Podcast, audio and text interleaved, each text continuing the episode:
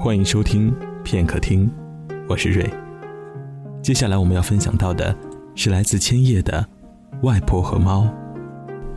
看到一组很喜欢的主题摄影集，日本摄影师伊代原美子无意间发现了八十八岁的外婆和她一只名为“怪眼猫”的猫咪之间深厚美好的情感。于是，他用相机捕捉到了外婆和猫咪这对朋友间亲密的关系和深厚的感情。镜头下的外婆和同样年老的猫相依生活。猫咪会靠在吃西瓜的外婆身旁，不是温顺的依偎，而是以充满耍宝的姿态。猫咪也会陪外婆一起，在下午的劳作时间，在田地里种鱼腥草。外婆看起来很喜欢朴实的植物，还晾晒了天蓝龙胆和柠檬留兰香。这些植物会在被太阳晒得暖烘烘后，皆散发出它们特有的草本气味。猫咪一蓝一褐的眼眸，外婆手背上皮肤的沟壑，日本村落的民俗风，画面感糙糙的，真像是敦厚的人。每一种味道。都无法用词来形容，却能让你的脑海出现一个无比真实的场景。我们家也有一位这样乐活的外婆，她老人家呀，身上总泛着淡淡的雅芳面霜的味道，似乎还留有上个世纪旧上海的独特气质。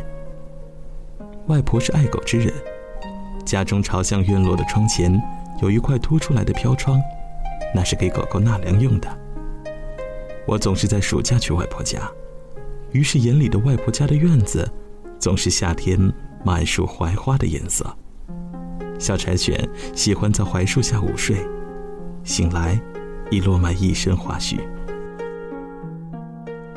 我一直很喜欢听外婆讲话，最初是受《泰坦尼克》《海角七号》的影响，总觉得可以听到很老却很动人的故事，然后泪流满面。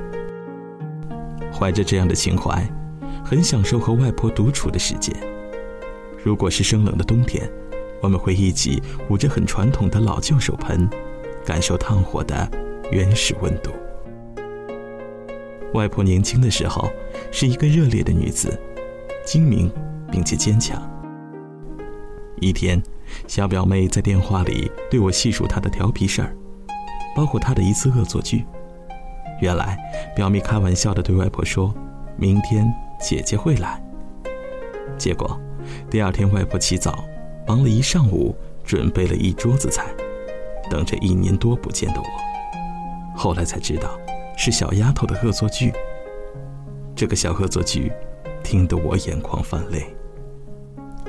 我已亭亭，你已苍苍。我似乎看到外婆一个人的背影。在厨房忙碌准备丰盛的午餐，心中满怀期待与欢喜。反应过来是上了小丫头的当后，又自嘲自己的老糊涂。